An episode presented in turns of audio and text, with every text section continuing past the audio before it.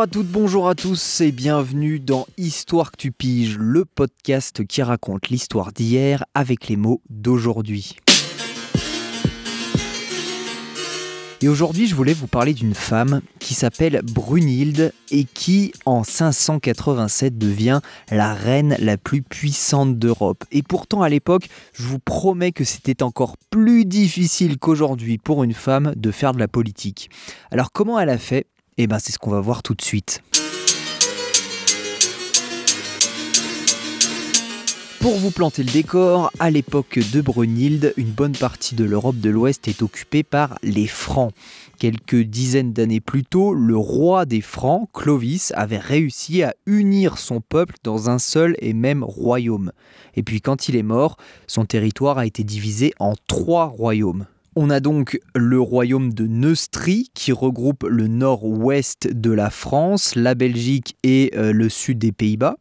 On a le royaume d'Austrasie qui regroupe le nord-est de la France, le Luxembourg et le sud de l'Allemagne. Et puis on a la Bourgogne qui est devenue ensuite la région française qu'on connaît aujourd'hui.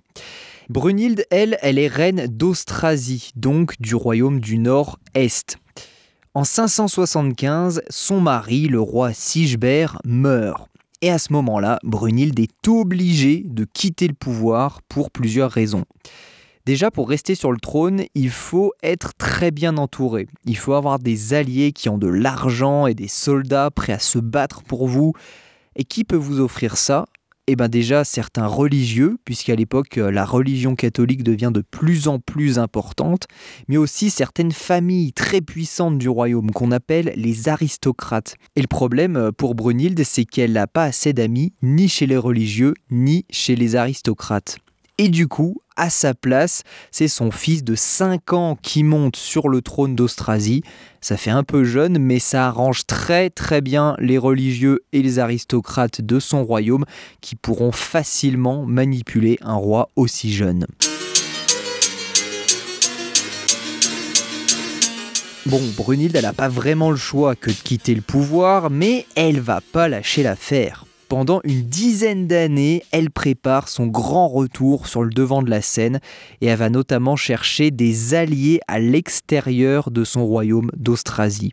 Finalement, en 587, Brunhilde entre dans l'histoire. Elle participe à la négociation d'une alliance entre le royaume de Bourgogne et le royaume d'Austrasie, toujours dirigé par son fils l'accord prévoit que le premier roi qui meurt, entre celui de Bourgogne et celui d'Austrasie, doit laisser son royaume à l'autre. Mais les choses sont loin d'être terminées pour Brunhilde. Dans les années qui suivent la signature de cette alliance, le roi de Bourgogne meurt sans héritier et le fils de Brunhilde, toujours roi d'Austrasie, meurt aussi. Il laisse deux fils, trop jeunes pour régner, et du coup, grâce à l'accord passé en 587, Brunhilde se retrouve à la tête des deux royaumes d'Austrasie et de Bourgogne.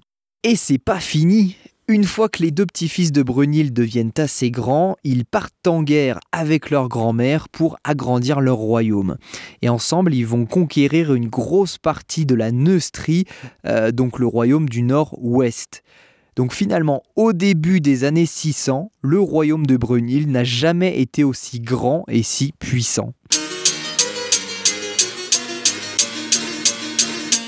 Alors forcément, un royaume pareil, ça fait des envieux, à commencer par le roi de Neustrie, donc du royaume du nord-ouest, et euh, certains aristocrates en Bourgogne qui n'ont toujours pas digéré que Brunhilde euh, ait pris possession d'une grosse partie de leur territoire. Du coup, ils vont s'allier et ensemble ils finissent par capturer Brunhilde et ils l'exécutent en 613.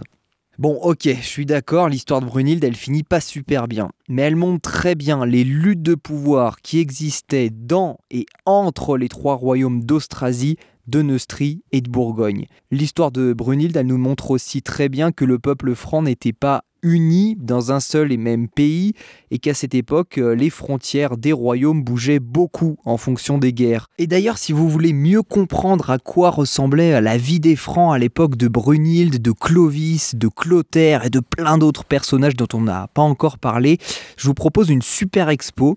Elle s'appelle Le monde de Clovis itinéraire mérovingien. L'expo est au top des dernières connaissances historiques et elle vous plonge vraiment dans la vie quotidienne de l'époque. Ça se passe dans un des berceaux du peuple franc en Belgique au musée royal de Marimont et c'est jusqu'au 4 juillet. Toutes les infos sur l'expo Le Monde de Clovis itinéraire mérovingien sont sur le site musée-marimont.be onglet exposition et événements.